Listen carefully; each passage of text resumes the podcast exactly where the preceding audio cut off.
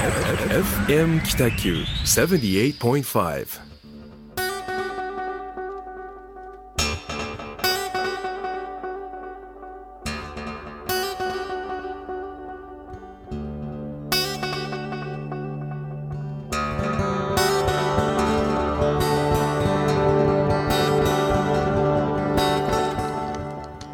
はい、こんばんは、えーホワイトスペースの時間がやってまいりました。えー本日も、えー岡崎デザイン岡崎智則と、えー、タムタムデザインの田村誠一郎がお送りいたします。どうぞよろしくお願いいたします。よろしくお願いします。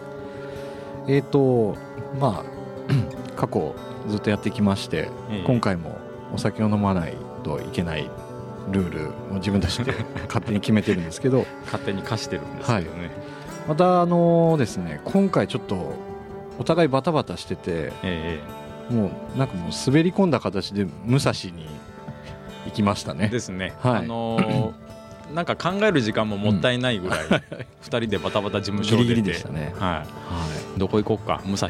武蔵。はい。行こう行こう。い。とりあえず武蔵みたいな。ですね。はい。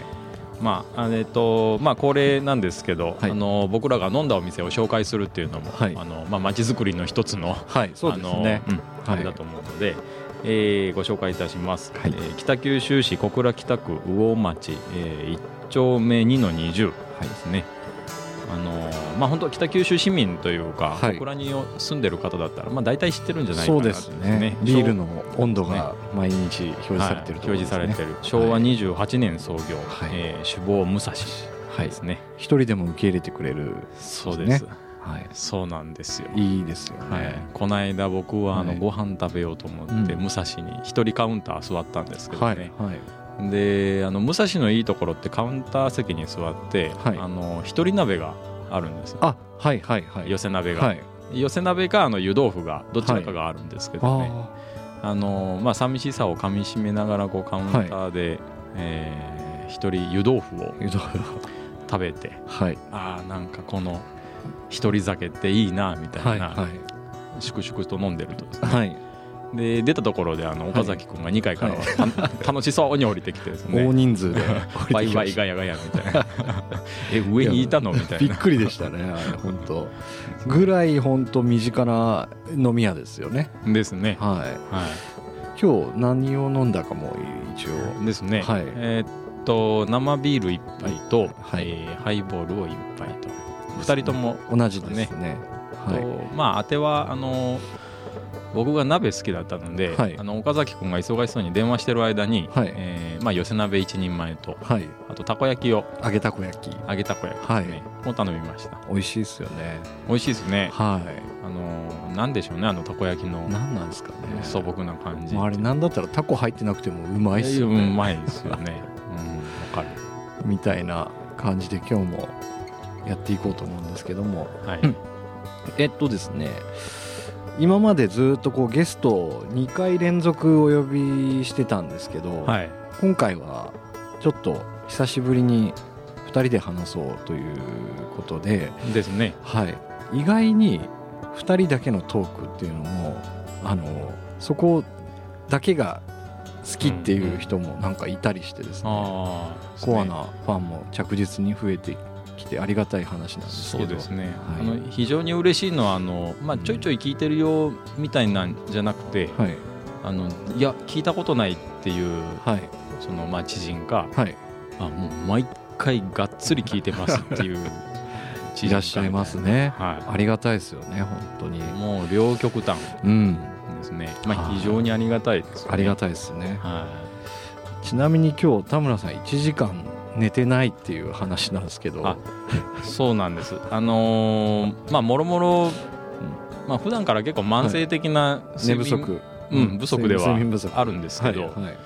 まあ、日曜仕事してですね、ちょっと早く帰れるかなと思ってたんですけど、まあ今日ちょっとあのーまあ、締め切りがあってですね、一つ。はいはいでそれに向けてやってると、うん。おーまあ、なかなか作業が進まない時あるじゃないですか。ああはいありますね。あれこんなに手間かかったっけ？うんみたいな、うん予っていうの想外予想外にですね。あまあ、休憩入りながら、はい。あーやってるとなんだかんだ朝5時ぐらいまでかかってですーね。あでえー日ね。日曜の、あ日曜じゃないもう月曜か。月曜日の早今日朝今日ですね。は今朝5時ぐらいに家に帰ってあはいですぐ寝ればいいのにバカなんでしょうね。あのはい風呂で、はい。あの iPad でこう Amazon プライムで映画を見たりするんですよ。いいですね。現代的なのかなんかようわからん感じですね。その長風呂が好きなうもんで、まあ、その朝5時からまあ風呂入ったもん5時半で6時ぐらいですかね。にああのうん。まあ Amazon プライムもはい。なんか7人の荒野みたいなやつを 30分だけ見てその時間その時に見なくていい映画だったいい映画。ね。へえ。で寝ついたのが6時で、はい。で、まあ、うちのあの、まあ、家族自体がは大体7時か7時半起床ですよね、はい。まあ、7時半に、えーはい。うんうんうん。まあ、起こしてもらって。でみんなでご飯食べてで行ってきますみたいそれから一睡もしてないんですか？なしてないですね。まああ。ですね、まあ、日中はいろいろ動いてるので、はいはいはい。そっでかうん落ち着いたのが夕方6時つい先ぐらいですか。あもうその時にこう眠気のピークというか。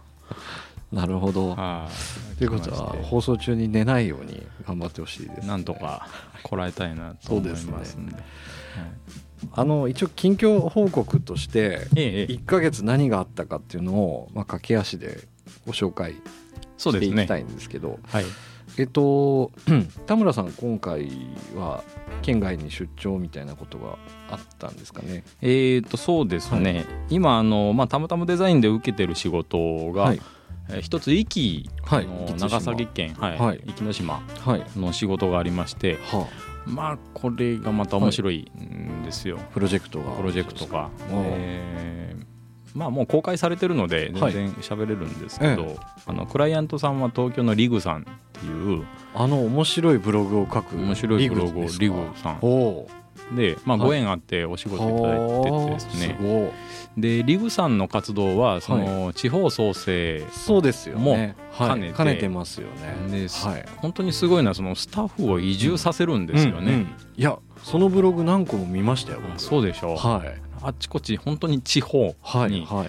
まあ、飛ばすっていう言い方悪いんですけど、はい。ガチでも生活させガチで生活させて でもあのスタッフさんも割と面白い人たち多いのでそうなんですね。その環境をなんかこう楽しんでる感じというか。へで、まあ、今回もその壱岐に、はい。東京から移住してくるっていう、はあ。まあ、担当者、まあ、スタッフさんがいはいてですね、ずっとやり取りしてるんですけどへ今はもう、うんまあ、2週間に一遍ぐらいは壱岐に行って、まあ、各行政の調整はいとか、あまあ、何をやるかっていうと、うん。あのうーんと何十年間前にこう閉館になった木造3階建ての旅館があるんですね、はい。でそれをまた再生させる、めっちゃ面白そうですね。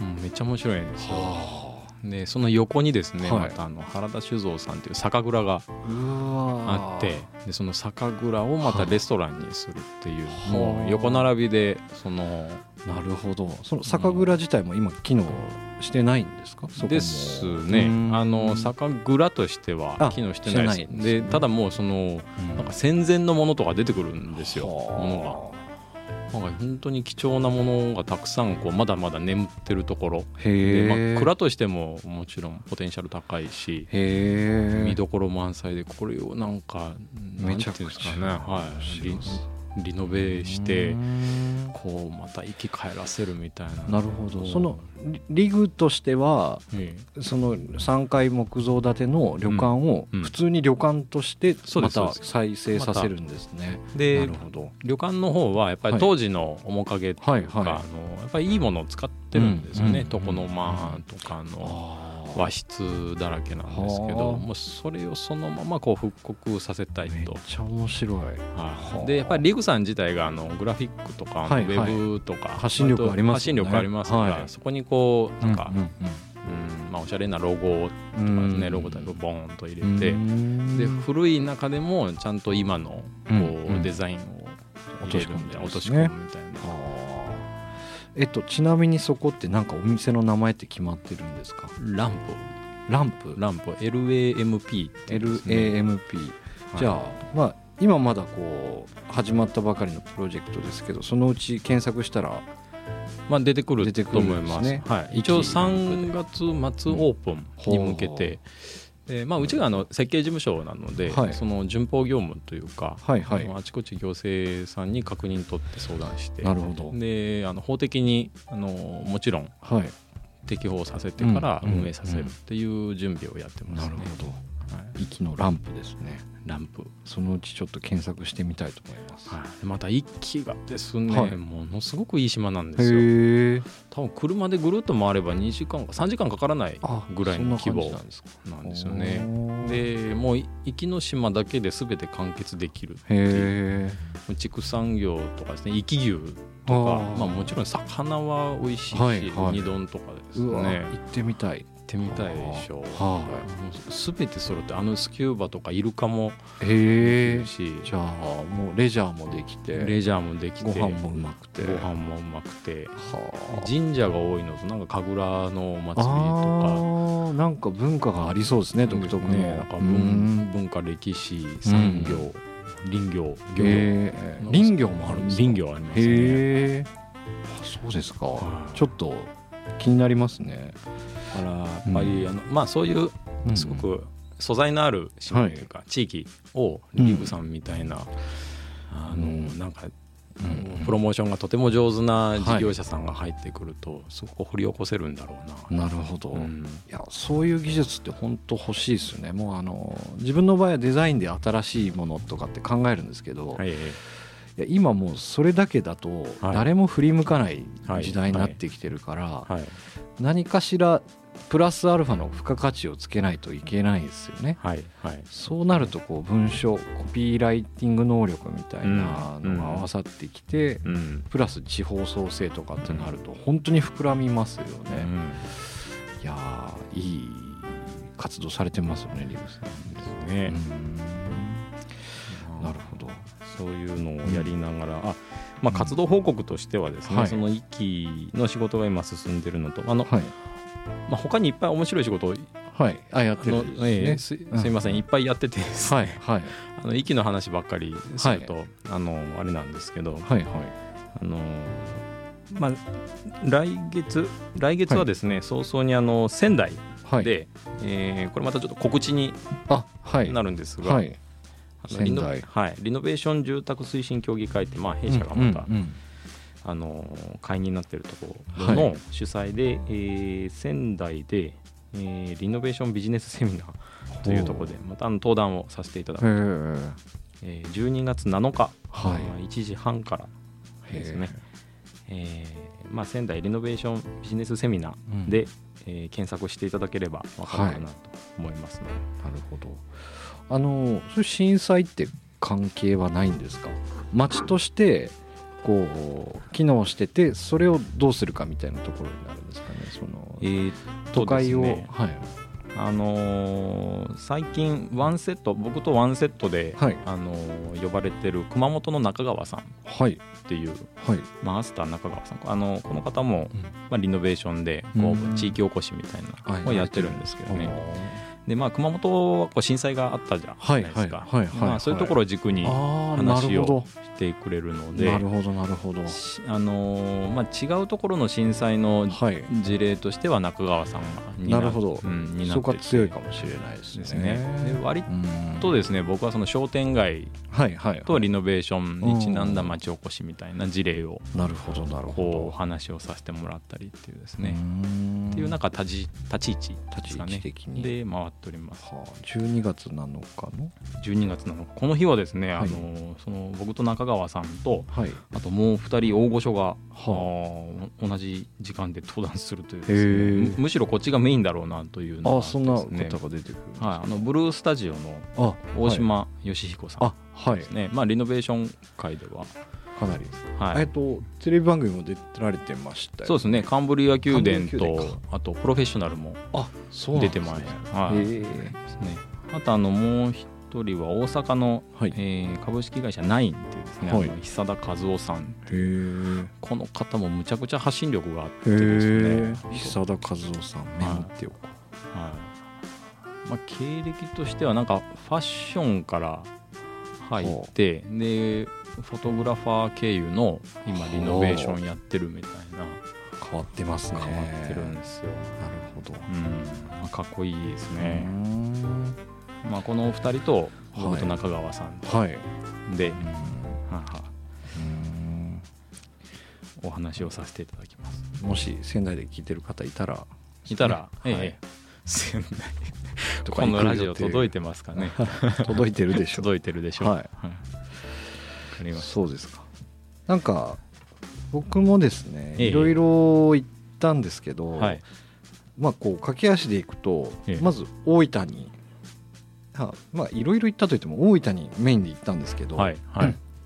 これはですねあの勉強会に行ったんですよ、うん。グラフィックデザイナーとパッケージデザインとかの。はい。で石川隆太さんっていう方がゲストで来られてて、はい。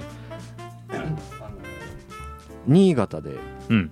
んあのネオハって今でもやってて世界の賞とか取ってる方なんですけどえーっとですねうーんやっぱりこううえっと、新潟なんでお酒とかのブランディングとかが強いんですけど、うんうん。めちゃくちゃ刺激にもらいましたね。あのなんで東京行かないんですかっていう話を飲み会の時にしてたらは恐れ多いって言ってたんですけどなんか恐れ多いって本当に思ってそうなんですけど、うん。多分東京見てないなって思ったんですよ。ああのうんまあ、酒造メーカーの仕事しててはい東京で売れたからじゃなくて、はい。ちゃんとこう世界に発信するためのブランディングを見せ立ててお話しされてたんですけど、うん。まあとにかく地方でやってる人にとってはかなり勉強になったんじゃないかなと思うんですけど。うん。でその企画をしつらえたあの大分のジャグダ大分っていう方たちのなんかね、うん。アットホームな感じもすっごい良くて、はい。飯もうまくて、はいはい。最高の日でしたねあの日は、はい。もう3時半ぐらいまで飲んで靴履いたままベッドに飛びん 寝てましたね。っていうイベントにちょっと顔出させてもらってたんですけども。そそのなんかデザインスクールみたいな感そうです。じなんですか？あそうですそうです。あのワンデースクールみたいな。ワンデースクールで。もう講講座というかですね。ああの学生から一般から経営者の方からたくさん来てたんですけど、はい。あのまあ何もない小さな酒屋さんがうん。新しいアイデアを出してきてうん。これをちゃんと形にしたいみたいな話の、うん。えー、とデザインをどういうふうにしたかみたいなのとかですね、うん。まあ、もちろんそのビジュアルはとても素晴らしいんですけど、なんでそうなったかみたいなところのうん。仕掛けがですね、はい。まあ、聞いたらもう人に言いたくなるみたいなっていう事例をたくさんしてもらったんですけどまあなんか例を挙げると、えーまあこれっていうあの今パッと思い出せないんですけど。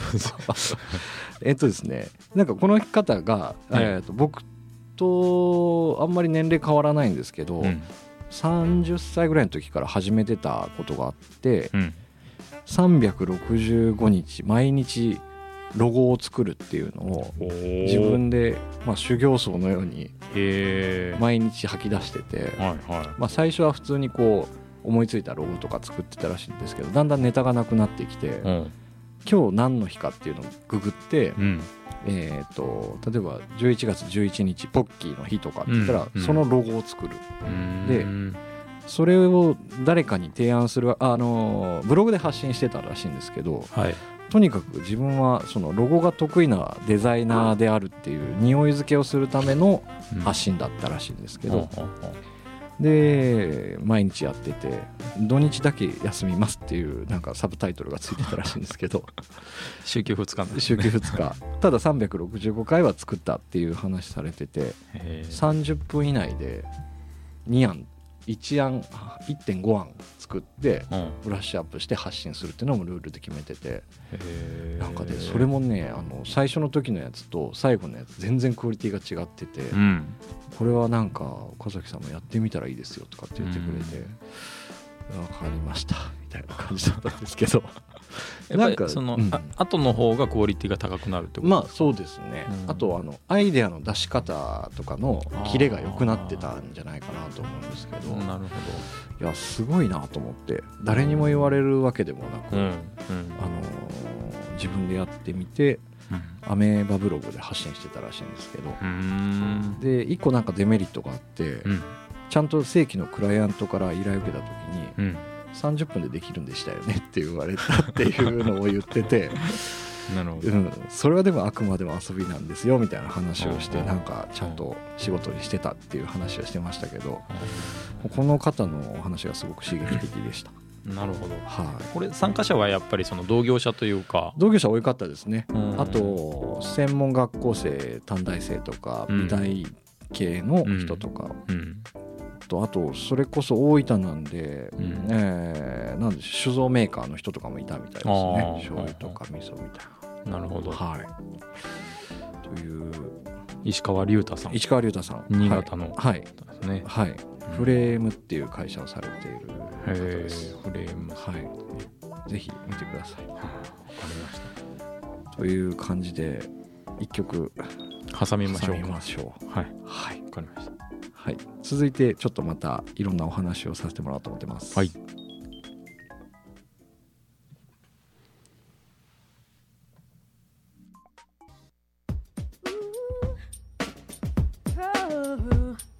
Don't touch that dial」FM 北九はい、えっ、と小谷美佐子さんの「風」って曲でした。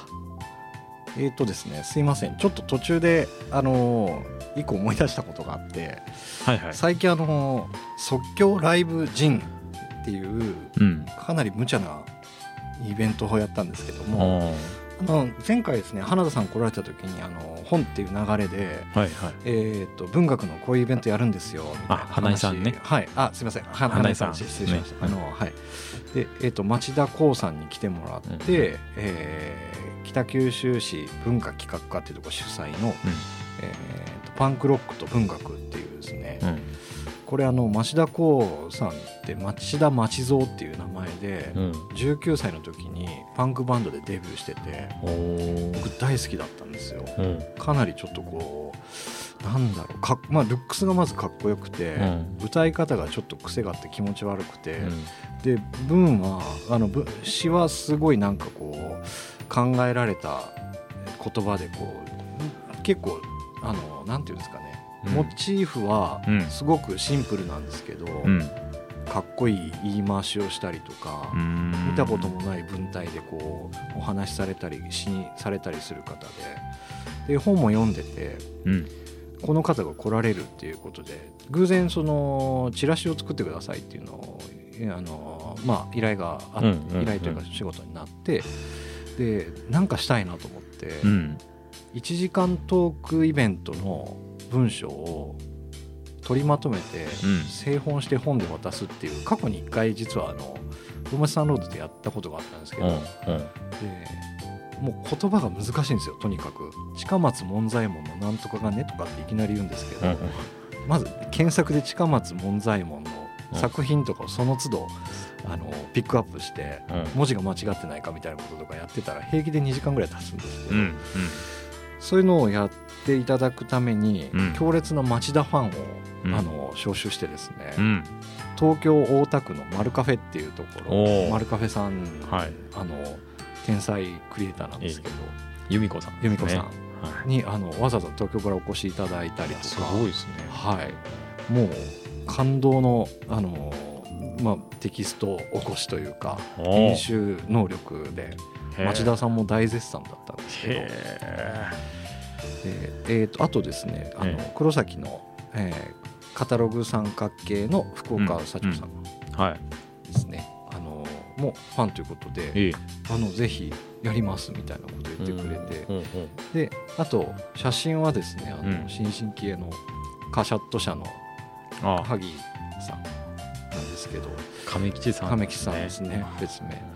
えっととあのうちの会社の、えースタッフはい。と私と。ちいちゃんと。ちーちゃんと。なるほど。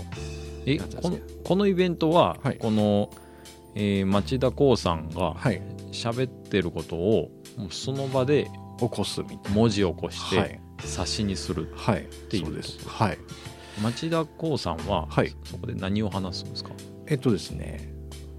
えっと歌詞ってあるじゃないですか、うんうんはいはい。で曲を作るかうん。歌詞を作るかうん。で詩が歌のための詩なのか文学としての側面を持ってるかみたいなかなり深い話されてたんですけどえー、と引用が僕まず間に合わなくておう視線か曲線かって言われて詩が先か曲線うん。曲が先か。うん視線ってこの視線って思って話聞いてたんですよ。ああもう目目のもうそこから違う、もうまずそこから違ってて、まあ、気づけよとは思うんですけど、うんうん。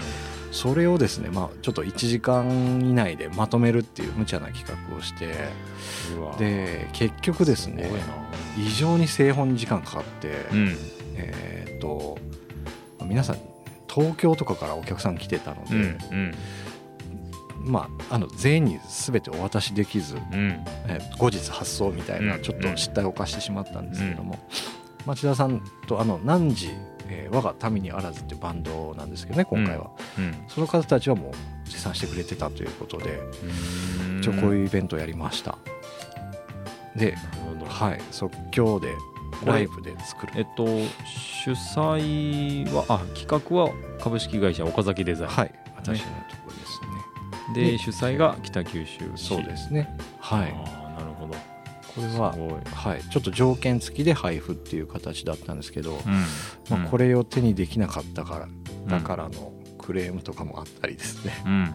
まあいろいろあったんですけども、うん。それも含めてパンクらしいなと思って。そうね、はい。あのまあスムーズにいくイベントまあそれ理想かもしれないですけど、ね。はいはい。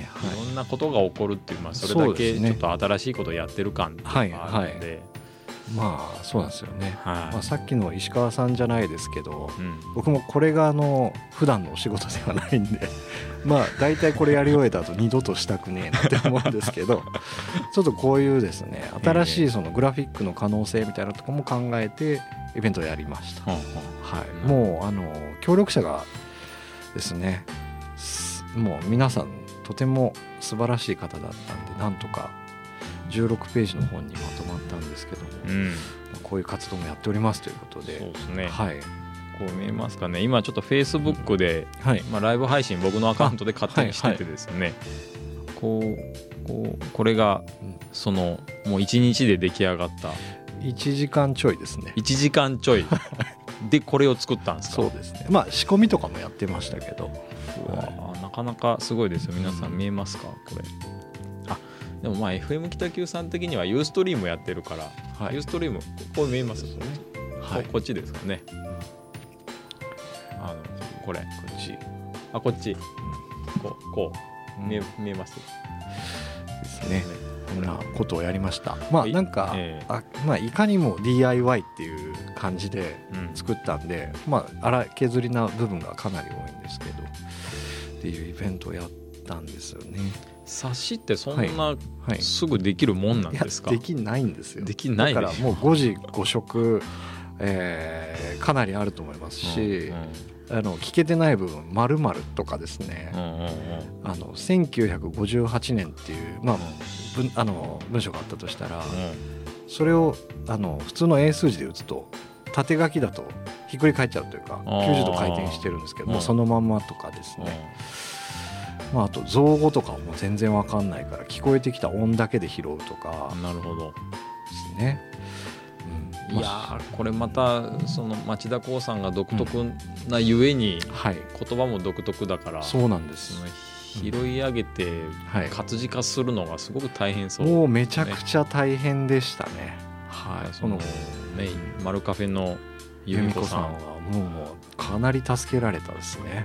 すごい能力ですねすごい能力だと思いました。すごいですよはいね、、びっくりでした。まあ、あの町田光さんの本自体が1ページ句読点開業がないみたいなうん。小説が書かれるような方だったりするんで喋りことも当然やっぱりその難しい関西弁で言ったりとかっていうのがですねあったんですけど、まあ、ちょっとそういうイベントをやったっていう感じですね。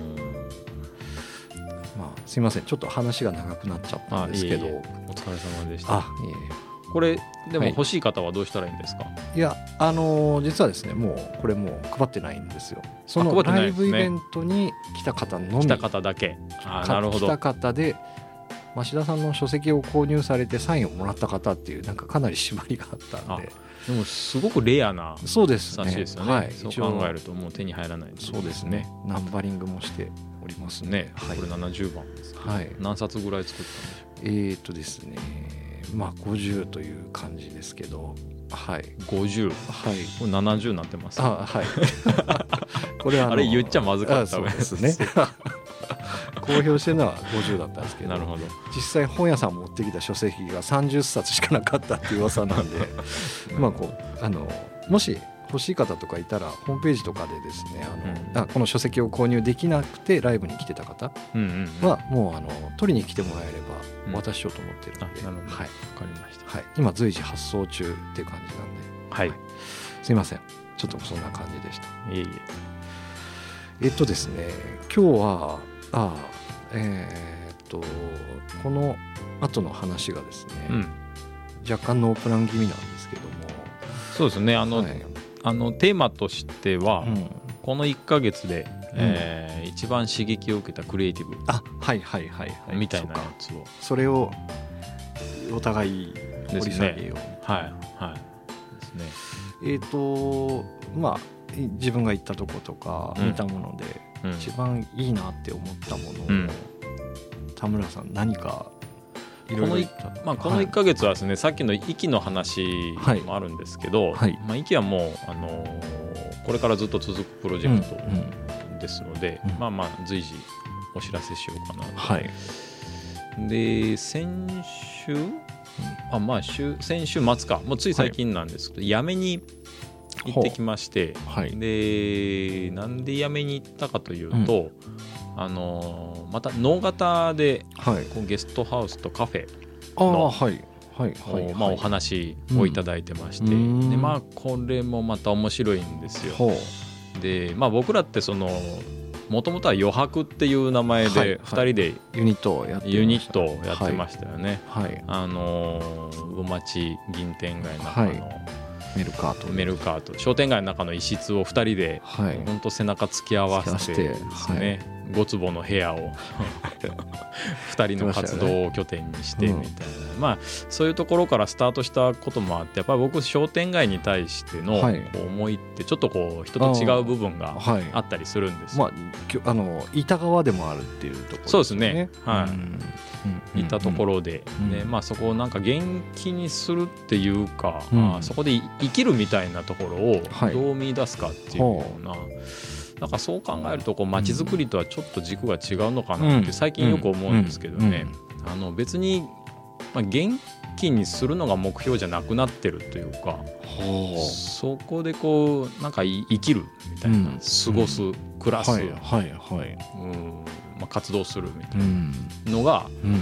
まあ、個人で成立してれば、うん。それでいいんじゃないかなと思ったり、幸福であれば問題ないみたいな。でうん。まあ一人二人がそこでやってて、うん。それにこう追従してうん。うん。まあうん。隣にまた店ができたりうん。みたいな波及効果ってもちろうん。ん。それは嬉しいんですけど、はい。まあそもそもでもそのやっぱり人間一人がうん。そこで、えーうん。なんか何かをやるみたいなところが成立してれば、はい。もうそれをこうあと継続させるだけでいいんじゃないかなみたいな、なんか最近そうすごく思うんですよね。ねあまあなんかやめの話から脱線したんですけど、はい。その能型のいただいてるお話も,、はい。もう商店街はい。なんですよ。で能型の商店街もなかなかあの疲弊をしておりまして、うんでなんか疲弊してる商店街が最近好きになってるというかはシャッター街萌えみたいな。ああいやいいですね。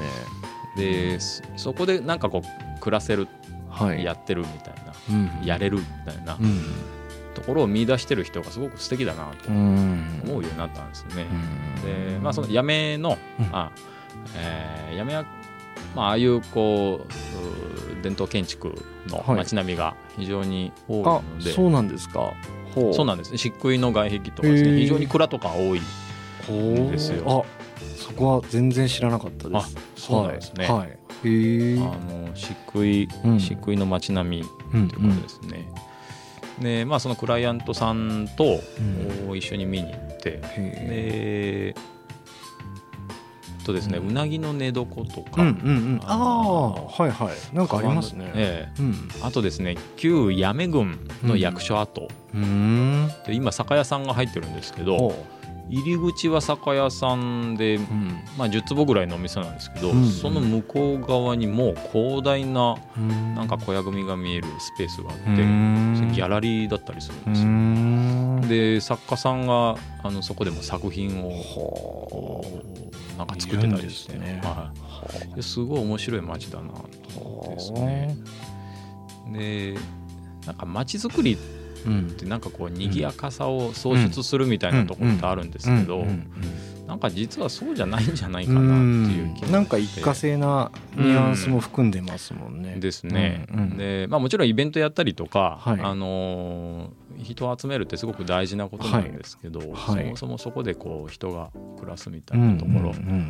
が多分本質的なところうん。がないしっかりしてないと、はい。そうですね。うん、そこをやっぱさせてからの街づくりじゃないかなとか思ったりして、いや本当そうっすよね。なんかこうボランティアでボランティアでってなんかなりがちですけど、うん。いやまず生活がないとできないですよね、うん。みたいな話はよく聞きますよね。ですね。うん。で結局そこでこうちゃんと成立してれば人が集まってくるっていうか、うん。うん。うんまあなるほど。うん。ほほほほなんかね人口を増やすとかそうじゃうなんくて、うんうん今ある状況をどう楽しめるかみたいな。なるほどですね。っっていうのをまあやめて感じてきましたね。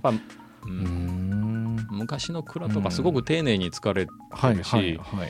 その漆喰の壁一つ一つにしてもうん。ちょっとこうなんか作った人の思いうん、飾りとか。ああなんか余裕みたいなのがあるんですうんね。テキスタイルに見えるんですよ。漆喰の壁ですら。へえ。模様柄。その意図して模様を入れてるってことですか？意図してですね。ももうほんの遊び心。ここちょっとなんか柄入れてみようかなみたいな。うわいいですね。シャパン屋さんのなんか手腕一つではいはい。はい手仕事一つでちょっと表現してみましたへえ。そういうのがしっかり残ってるってういうのはん。なんか。いや贅沢ですねそういうの、贅沢ですね。うんどうやって作ったんだろうみたいなのもいっぱいありますもんね。えー。えっ、とやめのその漆喰の街並みみたいなんで検索したはいらそういうのって、あもうすすぐ出ます。大体行けるとこって分かったりするんですかね、はいはい、すぐ出ます。なるほど、えーちょっとノーマークでした。お茶のことしかあそうですね。まあお茶は有名ですうーね。ん。うん。そっか。いやちょっとこれあの興味がありますんで個人的にぜひぜひ。はい撮影行ってみたいとで思います。街並みもあのうん。普通にもう10分か20分歩けばはい。ぐるっと回れるぐらいん。なので、うんうん。でなんかこう古民家再生ってなんかちょっとおしゃれな感じにはい。最近はイメージあったりするんですけど、まあもちろんそういう場所もあり、うん。でも昔ながら昔のまんま使ってるうんとかっていうのもやっぱすごく味わい深いですねかまぼこ屋さん。とかですね小売りやってますみたいな紙貼ってていいでもうどすね。どこで買えるんだろうみたいな。見た目工場なんですけど、ね。はい。小売りできるんだみたいうん。なるほど、あいいですね、うん。そのもうまさに街に生きてる人たちのは現場が見れるみたいな場所なんですね。いですね。うん。まあ古き良きを生かすみたいなところで、うん。まあ、ちょっとフェイスブックにも上げましたけど、あはい。まあ、最近非常にご相談いただくのはその古いものを生かすっていう、うん。あの息の話もそうですし、うん。その能型もそうですし、うん。あと田川で今うん。駅舎のお仕事ずっとやってますけど、はい。あの古いもの先人が考えたものを生かすっていうのは、なんか一回原点に戻らないといけないなっていう時期に確かに今、確かに、はいうん。僕自身が来ててですうね、ん、なんか何でもかんでもスケルトンにしておしゃれにすればみたいな、うん。なんかうん。言う人も言ったりするじゃないですか、はでもちゃんと本来の良さを生かすっていうのがうん。うん。ですね、い、ですうね、ん。なんか非常に大切な部分だなとうん。思ってます。なるほど。うんいやこれはもう僕あの無知だったんでこのやめをぜひググってみたいと思います、そうですね、うん。えっとねあのあと花火屋さんがあったんですよ。八女の隣のうん。宮山市ところで、はい。この花火屋さんがまあのどういう花火ですか？打ち上げ花火。手作り花火。あの、はい。線香花火。おー。へえ。線香花火ってこうこよってるじゃないですか、はいはいはい和紙みたいな紙を、でその染めから中の火薬詰めるまで。はで全部手作りでやっててもう日本ではその線香花火を作ってるとこ3か所しかないあえー、そうなんですか？ね。はで一つはその宮山市のあはい。あ名前が出てこないんですけど、うん。まあ、宮山市線香花火で検索すると 出ると思います。ではい場所自体はすごくあの、うん。建物自体はすごく新しいんですけど、ちゃんとデザイナーさんが入あって、はい、うあのインテリアもしっかりしてるし、ーん。で何よりその古き良きを生かすっていう点では、うん。線香花火のうん技術と伝統をちゃんと今に継承してる、でちゃんとそれを今の形で表現してるみたいなところ。うん。これも原点だなと思って、確かに。ははい。いやすごく良かったであすよ、えー、あなるほどね。なんかあの辺行ってみます。うん、あの全然あの1日2日遊べると思います、感じですね。ははあ。なるほど。じゃあちょっともうあんまり時間がないんですけど私もパッとい、本当ですね、何を何に刺激を受けてきたかっていうのを、はいえっ、と、まあ、さっきの大分の流れで、ええ。っ、と大分、えー県立、うん。おオーパム、うん。なんどっちでしたっけ？県立でしたっけ？なんか わかんないですけど。イサム野口。えあイサムのうちはい。はい、はい、店に見に行ったんですよ。えっとですねまあ正直ノーマークでした。うんうん。あのいや名前は知ってたし、ええ。あのそのえーっと作品も見たことあったんですけど、うん北京ドローイングっていうやつにかなり感動してしまって、おー。えっとですねもともと彫刻とかその立体の人なんですけど、うん。えーっと構造が分かってて骨がどこにあるかっていうのは分かってるのに、うん。平面を描いて骨を墨で描いてたんですよ。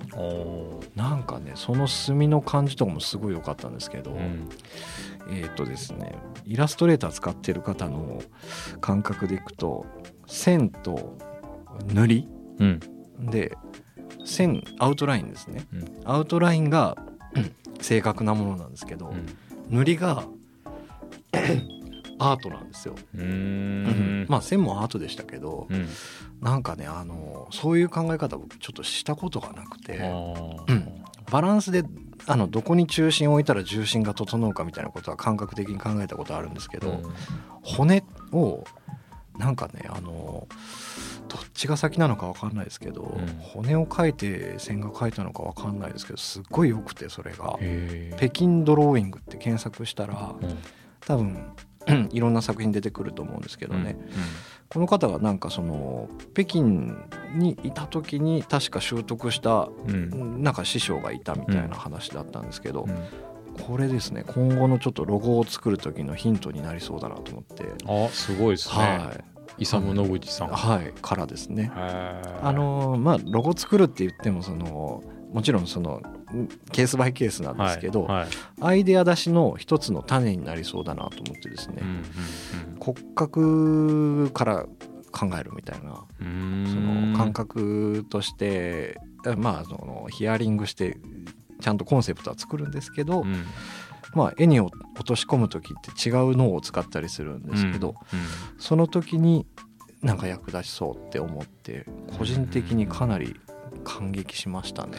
うんなるほど。まあイサム・野口さん自体がやっぱすごく多彩というか、ですよね。はい、照明作ったりとか照明だったり彫刻とかインテリアはいデザイン、インテリアもかっこよかったですそうですよね、はい、なんかあのその照明を田村さんも使ったことあがそうなんです今ですねあの蒲生に、はい。あのモンテラッセっていう、まあ、グループホーム、老人ホームの施設なんですよね、はいでまあすごくし施設っていう言い方が僕が嫌いで、はい。できるだけその施設をなくそうと思って、まあ、そういう老犬施設もうん。できるだけこう、んなんだろうちゃんとデザインを入れてるっていうか、ああそういうことですね、はい、入居者さんたちのこううん思いとか、思いがちゃんとうんある、あるようにうんっていう、うんまあ、表現するんですけどそこであの、はい。イサム・野口さんの照明を結構多用してるっていうかへえでえっ、とあのまあ、イサム・ノグチさんの照明っていうとこうはい。提灯はいはい型のねはい。はいいろんな形の和紙が回ってる。ではい。そのコードペンダントだったりするんですけど、はい。まあ、それをこうコードペンダントとし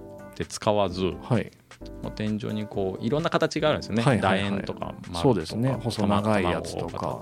うん。あれをこうちょっとくっつけてうん。天井にこうベタ付けでつけてみたりとか。なるほど。あの通常立てたりするじゃないですか、はい。それを逆にして釣って逆るんです。にして釣ってますね。ほう面白い面白いです、うん。でもその、まあ、こういう使い方してるのはきっと、うん。まあ、こここの場所だけなのでああその老人ホームだけなのでああイサム・ノグチさんはこれを見たらなんて言うかなとか思いながら。生えてるわとかなんか思いそうです。こんな使い方してるみたいな。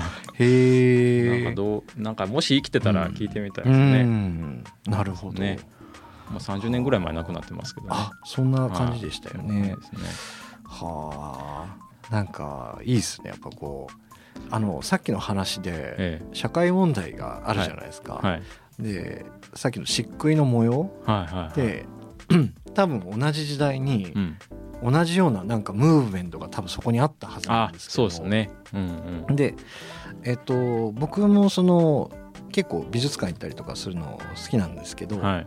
まあ、今あんまり行けてないですけど、うんなんかその人発信でうん。なんか一個動きができたりとか、うん。流行りができたりするっていうさ強烈ななんか作家性うん。みたいなのも、あのーなんて言うんですかね。なんかね感覚としてすごい好きなんですよ。はい。はい、なんかちょっとおしゃれ心で、うん。あのー絵のなんか、まあ、壁紙なのか何なのかにちょこっとなんか入れるみたいなうんのが意外に流行ったりとかしてたりとか、うん。テキスタイルでその文様が流行ったりするしてるみたいなのがすごくうんうんうんいいなと思ったりするんですけどね。なるほどですね。ちょっと取り留めのない話になりましたけどまあ今大体そんなもんですね。一曲いきますか。一曲いきましょうか。はい。時間的に。いけない。あいけない感じ。このままトークを。はいしなさいと。は何何送ってたっけな？2曲目は。えっと本来かけたかったのは何だったっけな？なんかあそうそう。えっとテニスコーツのなんかババビンバみたいな歌だったんですけど、うん。それあのずっと同じ意味不明の言葉を繰り返すあ曲だったんですけどね。まあ次回に次回はい。ね。はいということで。この話をはいしてもいいですか、はい。あのまあ今日、うん。えっとい今この話題がはい。まあクリエイティ刺激を受けたクリエイティブはいはい。のとこで、えーっとですね今日スタジオ入りするとはい。岡崎君がバッジを作ってて、はい。はい、でありがとうございます。ちょっとこうフェイスブックでうん。上げるとですねまあいいろいろあるんですよね。そうです。あのはいいわゆる小倉グラフィックはい。であの非常に僕も好きなあの小倉のシーンをはい。こう岡崎君なりのテイストで切り取って、でなんか歴史とその作家性すごく感じるんですよ。このシリーズは。ではがきとかもちろんね、はい。絵はがきとかあのうちの事務所にも飾ってたりするんですけど、はいそれのバッジが今日来てできてるみたいな、皆さん見えますか？これ。このね工場夜景。これグラフィック、グラフィックなんですよね。うんでここっちとかあの街並み小倉駅からのはい。真ん前とかそうですね。ですね、昭和なんか感。昭和感のこのネオンのとかですね。あと永久小倉のこのストリップ街 はい。のだんだん小型化していってるみたいな。ですね、はいでマッチとか切手とかも作りたいんですけどね。ですね、うん。でまあ前ちょっと話したかもしれないんですけど、はい。工場の煙突から一瞬だけ出る炎がすごく好きで多分火柱としてうん。20メートルか30メートルぐらいあるんじゃないかなって、う。ん。本当もう短い時間なんですよね、うん1秒2秒ないかぐらいの、そうですね。あの瞬間がすごく好きで。でもうあの見た瞬間即買いしました。あこのバッジを、ありがとうございます。はい、価格はちゃんと公式にはい。岡崎君から発表がス。あると思うので、それまでははい伏せますけど、はい。はい。あのですね、ええ。その工場夜景ははい。実は小倉じゃないというか、えー、八幡？想像なんですよ。あそうなんだ。あのモチーフはもちろん小倉と八幡戸端なんですけどあ混ぜ食ってる。ミックスしててどこか分かんない感じにしてるんですよ、でもこの真ん中のはこれは朝のでしょ？です。はい。うんわかるわかる。はい、で奥のあの2つくっついてるやつとか黒崎だったりとか。うんうんなんかそれはあえてその写実的じゃなくて、うん。あのアイコン化したいなと思ってですね、工場夜景を。うんなるほど、はい。やったんですけど、うん、っていう作品を作りました。で今後あのいろんなところでこれを販売したりしていこうと思ってますうんので、うんうん。その時は。皆さんこれおすすめですよ。あのー これつけてるとお。ってなるかもしれない。誰がですか？あ僕が。岡崎バッジ。小倉グラフィックバッあジそうですね。うん。なんかあのまあちょっとこうあるじゃないですか。あの冷蔵庫にペタッと貼るなんかあのマグネットあーマグネット。みたいな。はいはい。えっと三浦淳がなんか面白いこと言ってましたけどね、はい。う。んなんとかあーとそういう感じで作ってます、ああの。そうだ。僕がじゃあえっとあと3つ買うので、はい。その3つをはい。今回プレゼントしません？いいですね。ですね。はい。応募してくれた方に。はい、えっ、とどこに？問い合わせてますか？問い合わせ先はあたのまたじゃあいやいやはい。ホワイトスペースのフェイスブックページがあるので、ああいいねをしてもらって、えーまずはい「いいね」をしていただいて、でまあ、コメントでもいいし、メッセージでもいいし、小倉グラフィックのバッジが欲しいですと、はい、はいコメントいただければ先着あー3名様先着あ先着にしますか。あどうしますか。まあ先着ですよね普通は、はい。はいあじゃあ先着にしましょうか、はい。皆さんあの、えーホワイトスペースのフェイスブックページをまず探していただいてあはい。でいいねをして、はい。コメントないしメッセンジャーでではい。えー小倉グラフィックのバッジ欲しいですとはい。言っていただければ、うんえー先着3名様。はい。でその3つは僕が選定しますあので。わかりました。どこの景色かをですね。はい。はい。ですね。お願いいたしますといったことでもう時間が来ちゃいましたね。あもうそろそろ締めないといけないですね、い。やあのー今回ちょっとゲストがいなかったんですけどもえ来月またあのいろいろどうなるかを考えていこうとえ思ってそうですね。来月がうん。12月25日ってクリスマスなんですあよ、本当だ。ははい、で、はい。えっ、と年明けにあはい。北九州アワード。はいはいはい。やりますんでですね。その概要を説明できればと できるのかわかんないそうですね。来月北九州アワードはい。開催しますので、はい。えーその趣旨をはい、はい説明いたします。説明しましょはい、うもうからのエントリー募集と、ですね。ですね。はい。しましょうということでかはい。今日もご,、えーご清聴ご清聴じゃないか。聞いていただいてありがとうございました。失礼いたします。失礼します